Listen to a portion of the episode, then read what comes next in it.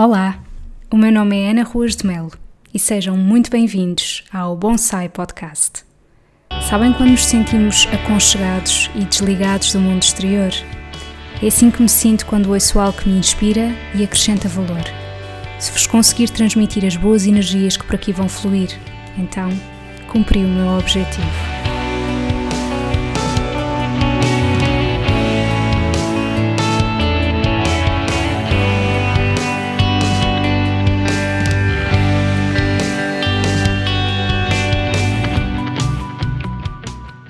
Bem-vindos a mais um episódio do Bonsai Podcast. E antes de vos apresentar a minha convidada de hoje, eu quero agradecer-vos o feedback em relação a umas perguntinhas rápidas que eu pus no meu Instagram sobre se vocês gostavam de episódios mais leves ou mais científicos, se gostavam mais de episódios um, com convidados ou não.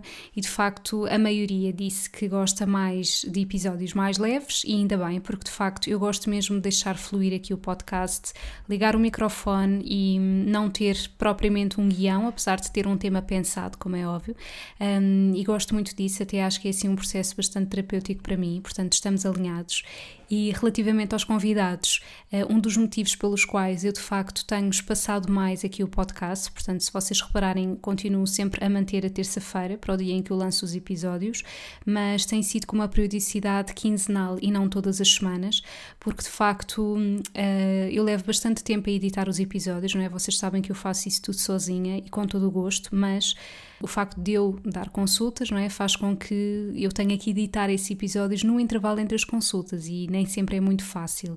E quando eu tenho um convidado é mais difícil eu editar o episódio do que quando eu falo sozinha. Por isso, para continuar a trazer aqui conteúdo que eu sinta que vale a pena e que é interessante, eu não estou com criatividade para ter episódios todas as semanas, mas estamos alinhados e eu vou ter em consideração as vossas sugestões. E vamos então passar para o episódio de hoje. Então, eu estou à conversa com uma amiga minha e também colega, Kátia Neto. Nós conhecemos-nos no secundário, mas foi só na faculdade que a nossa amizade começou a crescer. Nós, aliás, eu, eu lembro-me perfeitamente que eu fui fazer a candidatura para a faculdade com ela e hum, a Cátia Neto é uma pessoa muito importante na minha vida e ela já há, eh, vocês vão perceber no, no, episódio que já há algum tempo ela se mudou da cidade para o campo e foi precisamente por isso que eu decidi convidá-la, porque eu acho que é um tema que interessa a muitas pessoas. Há muitas pessoas que já estão a sentir muito aquele chamamento de afastarem-se das zonas mais citadinas para terem mais sossego, para se ligarem mais à natureza, para cultivarem e terem a sua própria horta. E, portanto, vamos falar sobre tudo isto aqui neste episódio, sobre as vantagens e desvantagens de, de ter esse estilo de vida, que certamente é diferente e portanto, eu espero muito que vocês gostem e que fiquem a ouvir até ao fim, porque no final vamos falar sobre um tema que nada tem a ver, mas uh, policiais, quem não gosta, não é? E portanto, foi com o Catinet que eu também aprendi a devorar estes livros. Por isso, fiquem para ouvir até ao fim. Até já! Olá, Kátia. Muito obrigada por teres aceito o convite. Estou muito contente por estarmos aqui a conversar as duas. Olá, Ana. O gosto é todo meu. Já tinha saudades de conversar contigo. Oh, é verdade. E então, Kátia, eu decidi convidar-te porque tu tens uma história bastante curiosa que é mudaste-te assim de um sítio mais citadino para uma zona mais calma e mais pacata e eu sinto que muitas pessoas sentem essa necessidade de se afastar um bocadinho do barulho da cidade e ir para uma zona mais calma. E tendo em conta que essa é a tua experiência de vida, gostava que nos explicasses um, o que é que tu sentiste como sendo vantagem em te mudares e quais são as desvantagens, porque certamente também haverá, e nos contares então um bocadinho dessa história. Então, está agora a fazer três anos, dia 8 de março, que eu mudei aqui para Mação. Eu vivi quase toda a minha vida em, em Lisboa, portanto na cidade, e depois acabei por decidir mudar totalmente a minha vida e vir então aqui para uma zona mais, mais calma, mais tranquila. Uh, obviamente que há diferenças, não é? Quando, quando eu cheguei cá, há sempre aquele, aquele choque, digamos assim. Obviamente que é uma vida muito mais, mais tranquila, mais pacífica. O estilo de vida é melhor, porque eu, eu moro mesmo numa, numa aldeia, portanto é mesmo campo-campo, uh, moro a 5 km da, da vila. Portanto, a parte de, ser mais, mais tranquilo, mais pacífico, isso é obviamente uma vantagem. Também é uma zona, é um conselho mais, não digo mais pequeno, apesar de, de o ser, mas pronto, as pessoas conhecem-se todas. É como se fosse uma espécie de, de, família maior, não é? Porque vamos na rua e, e, é fácil reconheceres uma cara, ou vais ao supermercado e cumprimentas, se calhar, quatro ou cinco pessoas só ali naquele, naquele bocadinho. Um, mas pronto, eu quando vim para cá, não comecei logo a, a, trabalhar aqui no Conselho, ou seja, eu acabava por, uh, por trabalhar mais por fora, por assim dizer, noutros, noutros conselhos. Uh, chegava uh, a trabalhar em Nisa, Castelo de Vide, Porto Alegre, Castelo Branco. Só há cerca de um ano e meio é que acabei por assentar e ficar somente aqui na zona de Mação. E Quais foram, assim, as principais desvantagens que tu encontraste em passar a viver assim num meio mais pequeno? É assim, eu acho que uh, a principal dificuldade ou a principal desvantagem uh, não foi tanto a nível, a nível pessoal, porque eu acho que, que me adaptei bastante bem à vida uh, aqui. Acho que se calhar o principal desafio foi na parte profissional, ou seja, um, em Lisboa uh, ou noutras cidades maiores, tudo está a muito mais fácil alcance, não é? E aqui as coisas não, não acontecem da mesma forma. Ou seja, por exemplo, na, na nossa profissão, sabes que eh, pronto, são raras as pessoas que trabalham apenas só num sítio, ou seja, nós damos consultas em vários, em vários locais. Uh, e se calhar a deslocação de um local para o outro, até da minha zona de residência para o local onde eu iria uh, trabalhar, acabou por ser uma distância maior e acabamos sempre por perder mais tempo nas, nas deslocações. No entanto, temos aqui o reverso da medalha, porque se calhar em Lisboa apanhamos muito mais trânsito, apanhamos muito mais stress na, na estrada, não é? Enquanto que aqui uh, as viagens, uh, se eu programo que a minha viagem demora 40 minutos ou 45, eu sei que provavelmente não vai acontecer nada uh, que me faça atrasar e consigo calcular mais facilmente o tempo a que estou dos meus, dos meus locais de trabalho. Uhum. Olha, eu achei graça quando tu há bocado disseste que vais ao supermercado e falas com esta ou aquela pessoa, porque imagina, eu quando fui a Porto Santo, não é? Que já fui duas vezes, um, aliás, já fui duas vezes, não, já fui três vezes a Porto Santo e é uma das coisas que eu sinto, não é? Que é as pessoas falam-se muito mais na rua e eu vou ser honesta e se calhar quem vai ouvir vai pensar, ai Ana, que horror, mas é assim, eu não gosto disso eu não gosto de ir na rua e, e as pessoas reconhecerem-me e dizer olá, e, porque eu gosto imenso de ser anónima, de fazer a minha vidinha sem ter que dizer boa tarde nem bom dia. A, ah, isto, eu sei que isto vai soar antipático, percebes? Mas eu gosto mesmo de ser anónima. E então uh, acho que, por um lado, eu percebo isso, não é? De, de gostar dessa parte, eu acho que gostaria assim pontualmente, mas a minha vida inteira assim eu acho que não. Percebes o meu ponto? Sim. Eu, olha, eu adaptei-me adaptei-me bem. Uh, obviamente que nós estranhamos, não é? Porque uh, todos nós temos supermercados ao pé de casa, uh, em Lisboa, e um, apesar de irmos lá inúmeras vezes, se calhar não conhecemos nenhum dos funcionários, ou nenhum dos funcionários nos conhece a nós, e acaba por não nos conhecer. Aqui, pronto, facilmente tu reconheces pessoas em todo o lado e, hum, eles conhecem tão bem ao ponto de se calhar já te saber ajudar eh, um bocadinho melhor, por exemplo, a nível das tuas compras, ou lá está, acaba por ser uma, uma espécie de família grande, uh, porque pronto, lá está, apesar de não conseguirmos passar despercebidos e toda a gente repara, por exemplo, que compras determinada coisa ou, ou, ou assim, a outra perspectiva é que te conseguem também ajudar com muito mais facilidade. Uhum, sim, claro. E olha, e, e nestes tempos de pandemia, o que é que tu, tu sentiste alguma vantagem de passar estes tempos aí versus estar em Lisboa? É assim, numa, no, na primeira fase, não é? No, no nosso primeiro confinamento, um, senti-me um bocadinho mais protegida aqui, porque com todas as restrições e com o confinamento, nós mesmo assim tivemos a sorte de não ter um grande número de casos aqui no, no Conselho. No entanto, agora nesta segunda vaga, eh, as coisas já estão a ser um bocadinho, um bocadinho diferentes, não é? Porque uh, os casos subiram de forma exponencial, tivemos vários chutes aqui, ou seja, se calhar aquela sensação de proteção dissipou-se um bocadinho.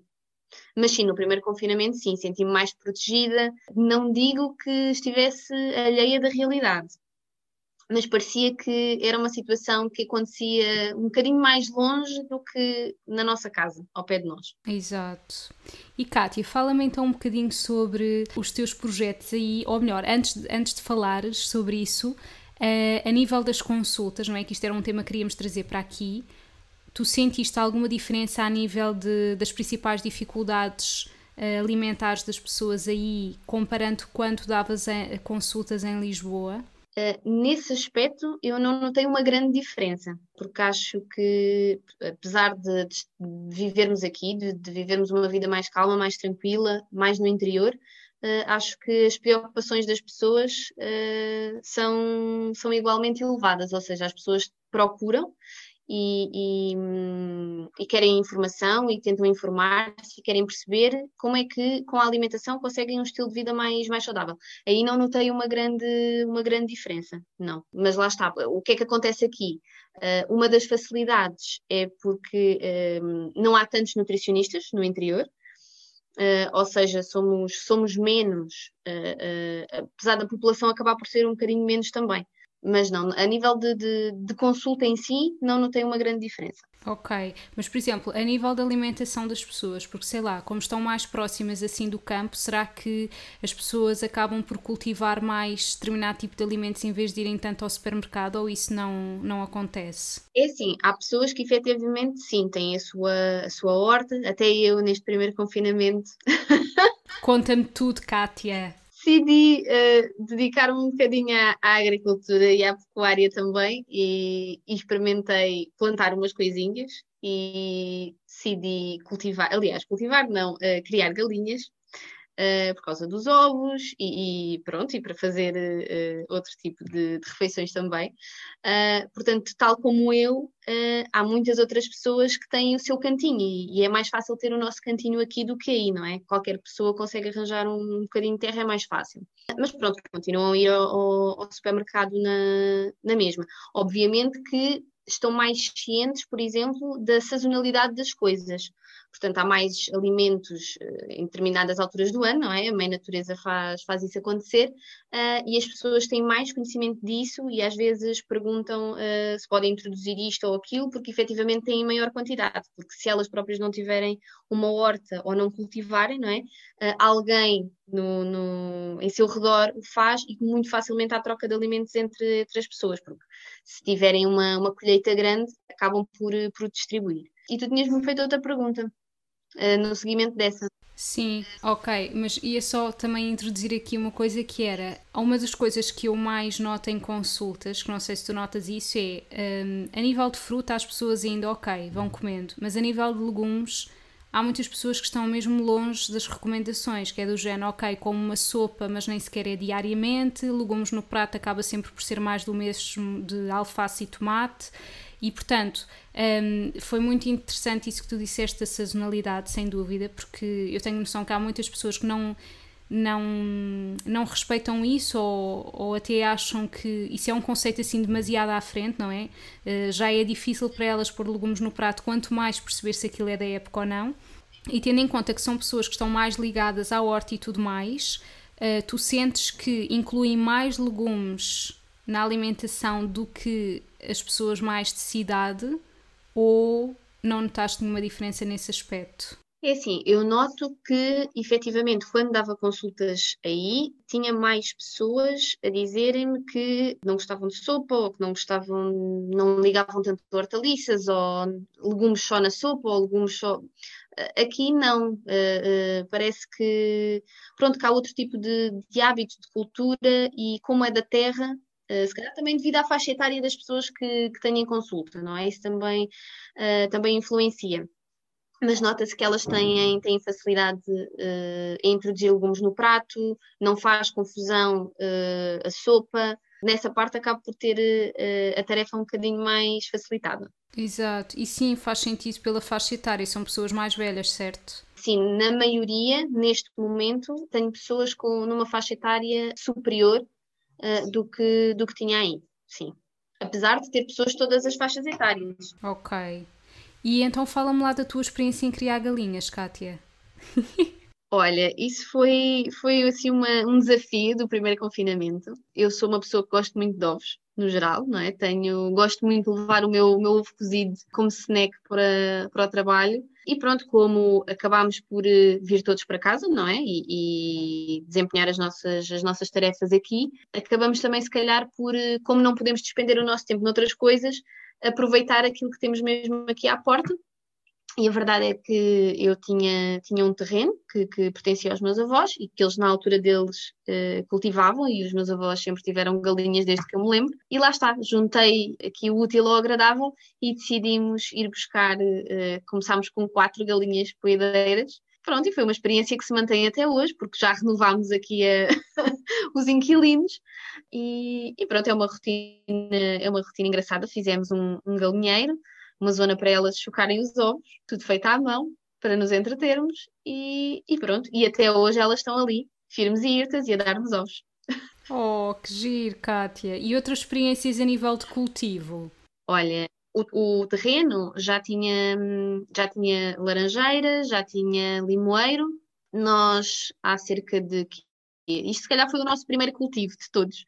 Uh, plantámos duas limeiras Uh, agora, em específico, na época do confinamento, uh, plantámos tomate, batata doce, cebola, alho francês, e acho que foi, foi isso. E alfaces, uma coisa muito engraçada, por exemplo, relativamente à alface é que o problema da alface, e eu percebi-me percebi agora, é que quando elas dão, dão todas ao mesmo tempo, não é? E depois uh, é uma coisa que, se calhar, por exemplo, um tomate eu consigo congelar, ou um alho francês também consigo partir, uh, uh, cortá-lo e congelá-lo. A alface é uma coisa que é mais, mais difícil de armazenar. E às vezes, quando elas aparecem, são 3, 4, 5, 6 alfaces todas de uma vez. E pronto, e depois é um bocadinho difícil de, pronto, comer tudo acabamos por dar também. E qual é que é a sensação de comerem coisas cultivadas por vocês? Ah, é um gostinho muito, muito especial, é verdade. Porque, pronto, fomos nós que plantámos, fomos nós que regámos, fomos nós que, que apanhámos e é muito engraçado veres o fruto de, de, da tua plantação, do teu, do teu cuidado, do teu cultivo, uh, ser aquilo que depois tu vais, vais servir no, no teu prato. É, é muito giro mesmo. E é, e é extremamente saboroso. Exato, o sabor também deve ser muito diferente, não é? E é uma coisa que eu sei como foi cultivado, não é? Onde foi cultivado é diferente, é uma perspectiva diferente. Boa.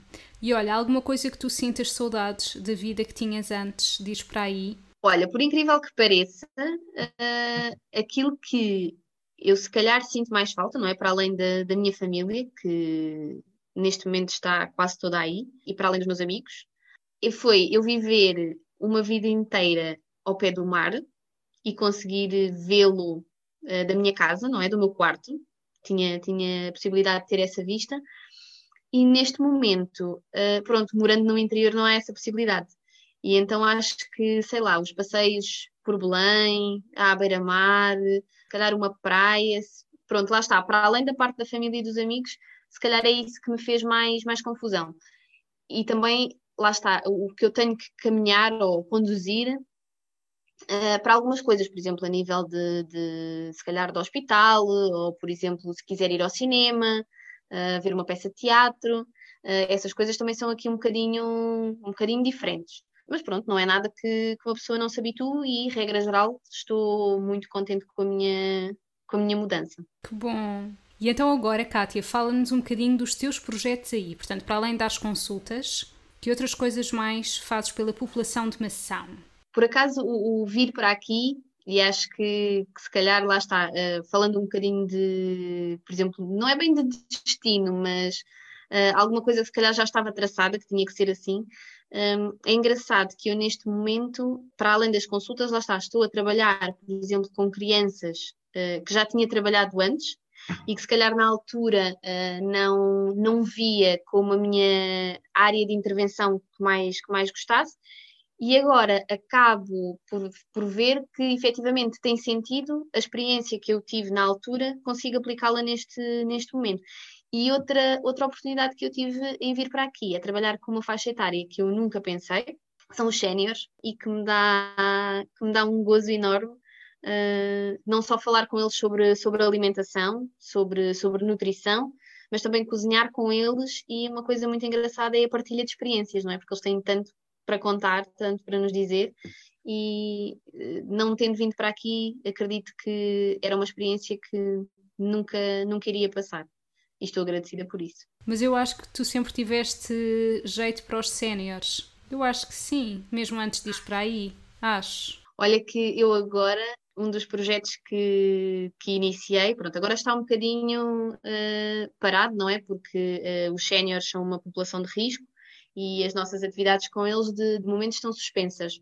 Mas uh, antes de entrarmos neste, neste confinamento, começámos a desenvolver o livro de receitas do Clube Sénior, que eu acho que é uma ideia maravilhosa.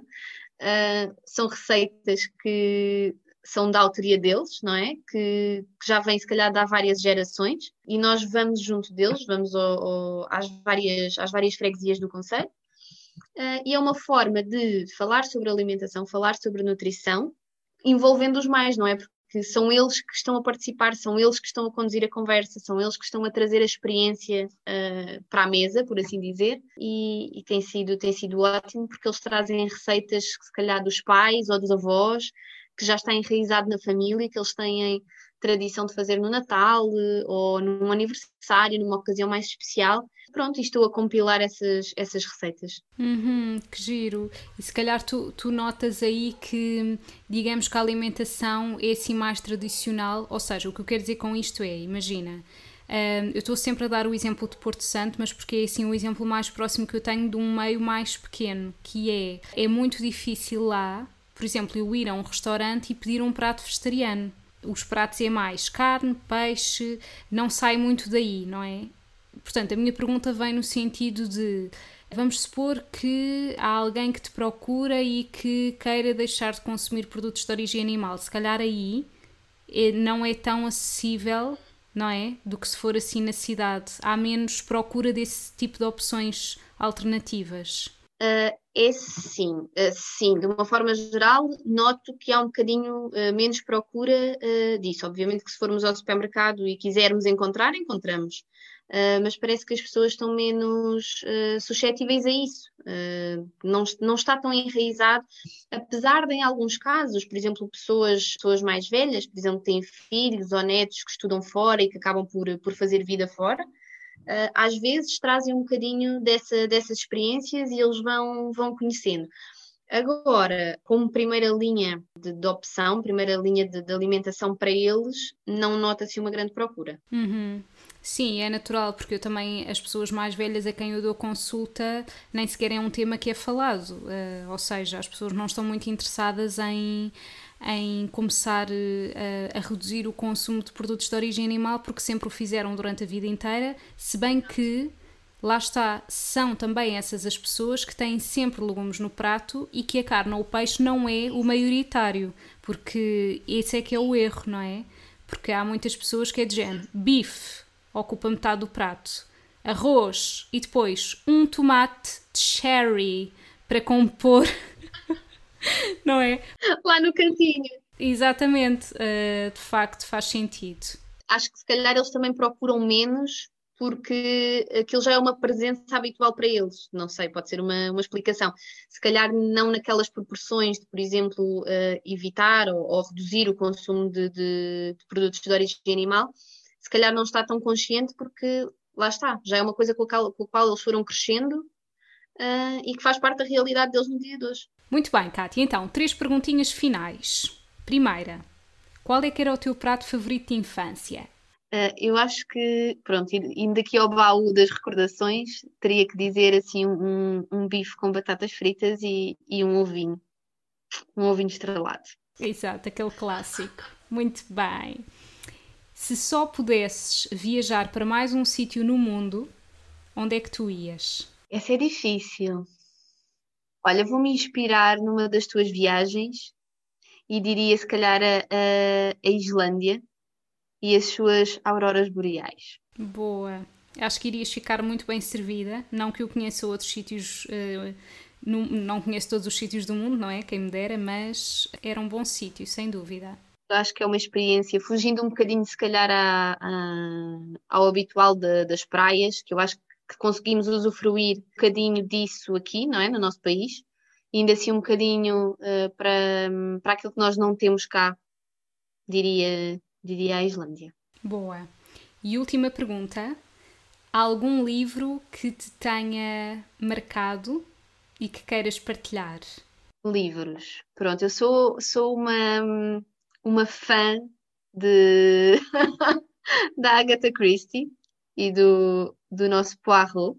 Exato, deixa-me fazer aqui um parênteses. Foi exatamente com a Cátia Neto que eu aprendi a adorar uh, livros policiais, Agatha Christie, mas tinha que ser o nosso Poirot, não podia ser a Miss Marvel, nem. Não é Miss Marvel, Miss Marple, não é? Sim, Miss Marple é, e o Tommy e a Tuppence são os outros. Exato, não podiam ser esses, tinha que ser Poirot. Poirot é um clássico. E portanto foi com o Catineto que eu aprendi a criar toda uma coleção de livros. Pá, nós estávamos sempre super entusiasmadas e Ana, agora vai sair este e agora vamos ler e não sei quê. Pá, e aqueles livros eram. A pessoa até ao final não sabia quem era o culpado. Pá, não dava para adivinhar, era lindo. É verdade. Sabes que agora há uma escritora, não sei se já ouviste falar dela, que é a Sophie Hanna, ou uma coisa assim do género, que eu se calhar não estou a pronunciar bem, que ela continua a escrever as histórias do Poirot. Pronto, já lançou três livros. E nós também, depois às tantas, compramos de outra autora, não é? Que traziam umas saquetas de chá de oferta. Essa é outra, essa é outra coleção maravilhosa, que é o Crime à Hora do Chá, que trazia uma saquetazinha da Lipton. Tão querido, pois era, tu chegaste a dar-me um livro desses nos anos que eu lembro-me. Pá, eu acho amoroso o livro com a saqueta de chá, mesmo querido. Eu acho que é, é um apontamento muito, muito interessante para quem está a comprar o livro. Dada a coleção se chamar assim, acho que foi um, um miminho muito interessante que eles decidiram colocar. Uhum.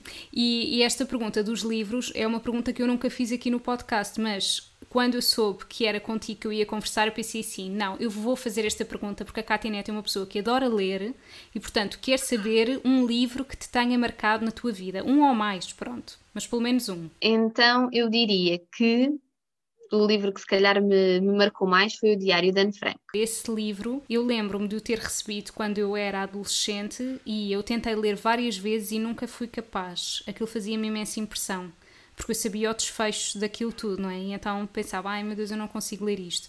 E foi só em 2017, portanto bastante recente, que eu fui a Amsterdão e fui visitar a casa da Anne Frank, em que pensei, não, agora é o momento de eu ler este livro. Ana, tu já és uma pessoa adulta, tu já consegues uh, lidar com isto. Também adorei. Esse livro entrou na minha vida, eu não me recordo se foi no décimo ano ou no décimo primeiro num daqueles desafios, ou trabalhos, por assim dizer, que nós tínhamos nas, nas nossas aulas de português, que era ler um livro e depois tínhamos que o apresentar à turma.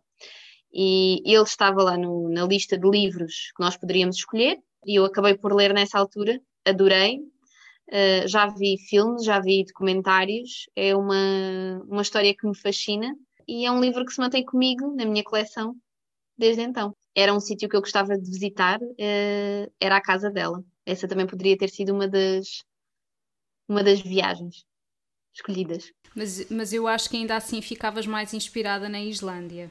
Claro que são coisas que não têm nada a ver, não é? Mas se só pudesse ir a mais um sítio. Sim, acho que ficava melhor servida, também concordo. E mais algum livro, Kátia? Acho que isso foi aquele que me marcou, que me marcou mais. E depois lá está a nossa a coleção da, da Agatha Christie, pronto, também foi uma coleção que me, que me acompanhou toda a adolescência e já e ainda a vida adulta.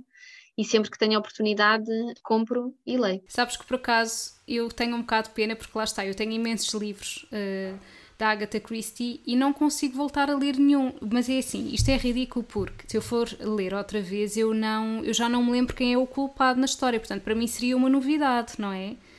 Porque podia-se dizer, ok, tu não vais ler porque tu já sabes o desfecho. Não, mas eu não sei porque eu efetivamente já me esqueci. Só que Pronto, só que é assim, parece que aquilo teve o seu tempo e a sua circunstância. Aquele livro para mim é perfeito para estares na praia, imagina, não é? Na praia, naqueles dias de calor, mas que estás à sombra e confortável e ouves uns barulhinhos de fundo, de crianças a brincar, das ondas do mar e estás a ler, opa, é tão perfeito assim, mas tem que ser aquele contexto. Não, assim, também não é um livro que, que, me leva a ler, apesar de lá estar, passado um tempo também já não me, já não me recordo quem é, quem é o, o assassino, também não é daqueles livros que me, que me prendam ao ponto de eu ler, ler uma, uma segunda vez. E uma coisa muito interessante é que uh, a minha coleção de livros, a grande parte dela, não é? Como eu não tenho espaço aqui onde eu moro, ela ficou na casa dos meus pais. E uma coisa que eu, que eu acho muito engraçada é que quando eu me vim embora, o meu pai começou a ler a minha coleção de livros da Agatha Christie. é verdade. E então ele gostou? Ele gostou, sim. E perdeu-me um livro no comboio. Pai. Oh. Estando a ver isto, eu lembro-me que me perdeste um vídeo no, um livro no comboio. Olha, eu estou-me agora a lembrar que, que, tu és a, que tu eras a pessoa que mais tempo levava a comprar um livro na FNAC. Tu ficavas horas e horas, meu Deus, a ver se o livro tinha um defeito. Ah, este aqui não porque tem um risco, este aqui não porque está dobrado, este aqui não. Estou-me a lembrar, é verdade, Kátia. É verdade. Mas olha que isso é uma coisa que eu, que eu trouxe para várias áreas da minha vida, porque se quer seja, por exemplo, um caderno, ou um dossiê, ou uma agenda, tem que levar ali um escrutínio minucioso para perceber se uh, alguma coisa está a falhar ou não. E olha que já consegui, se não foi o ano passado, foi há dois anos, consegui comprar uma agenda que não tinha o mês de setembro. Portanto, o meu escrutínio falhou. Meu Deus! Não, estás a brincar. Falhou o mês de setembro na agenda? Falhou. Saltava do dia 1 ao dia 2 para o dia 29 de setembro. Fiquei tão triste. Tive que comprar outra agenda, não é? Porque não posso ficar, não podia ficar sem um mês no meu calendário. Não, isso é tipo a maior bronca de sempre para quem tem imenso cuidado a comprar coisas. E a propósito de agendas, eu este ano, para mim, o comprar uma agenda é algo uh, mesmo muito importante, porque é uma coisa que me vai acompanhar 365 dias do ano, portanto não venham com coisas. E para mim, para já eu tenho que sentir a cor, percebes? Eu tenho que sentir que aquele ano é aquela cor. E depois eu tenho que nunca me ofereço uma agenda porque eu é que sei qual é que é a organização que eu preciso. Não é que há um retângulo para cada dia. Isso não serve para nada. Tem que ter horas e não pode saltar das 8 para as 9. Tem que ter espaço para as 8 e meia. Porque também há alguma coisa que pode surgir às 8 e meia. Portanto, tem que ter isso. E, e depois tem que, tem que ter espaço para eu escrever, não é? Um, e eu este ano decidi encomendar online por força das circunstâncias e tu não tens noção. Eu achava que era uma determinada cor e a cor que calhou não tem nada a ver. E eu, eu tive um momento de luto quando eu recebi a agenda, porque eu pensei, calma, e assim, não era a cor que era suposto, eu, eu pensava que era azul, pai, é verde, não tem nada a ver, desculpem, mas não tem. Entendi como um sinal do universo que é um ano de esperança, por ser a cor verde, aceitei, de braços abertos, mas foi difícil. Epá, não é bem verde, verde, é tipo verde água, mas, hum, mas na imagem da internet era azul céu, portanto vê que não tem nada a ver. Eu agora aprendi a escolher agendas em setembro, não é? Porque eu agora, eu também, uma das minhas, das minhas tradições, dos meus rituais, era comprar uma agenda para começar a folhear dia 1 de janeiro. Mas, desde o incidente em que a minha agenda não tinha o mês de setembro, eu tive que comprar uma agenda escolar. Portanto, agora as minhas agendas vão de setembro a setembro. Mas pronto, uh, tive que me adaptar às, no às novas circunstâncias. Exato. E queria só partilhar também que curioso tu teres deixado os livros do Poirot na tua casa, porque eu também deixei em casa da minha mãe esses livros, também não vieram comigo. Tadinho, abandonámos o Poirot, Kátia. Pois foi. Ele agora está lá sozinho, mas eu acho que, pelo menos no meu caso, o meu pai faz-lhe justiça e alguém continua a folhear aquelas, aquelas páginas. Até porque, pronto, ao contrário de ti, eu li os livros todos, quer seja a Miss Marple, quer seja o Tommy, quer seja. Eu li os investigadores todos. Portanto, do 1 ou já nem sei quantos livros é que a coleção tem, mas acho que mais de 100, pelo que me recordo. Ficaram lá todos para o meu pai dar continuidade. Obrigada, Kátia. Gostei muito de conversarmos. Obrigada eu, Ana. Obrigada por estarem desse lado. Acompanhem o meu trabalho no meu Facebook e Instagram com o nome anaruasmel.nutricionista e também no meu site www.anaruasmelnutricionista.pt. Podem inclusivamente subscrever a newsletter e ficarem a parte toda a inspiração que eu partilho todos os meses para quem acompanha o meu trabalho. Muito obrigada por estarem desse lado, um grande beijinho e vemo-nos no próximo episódio.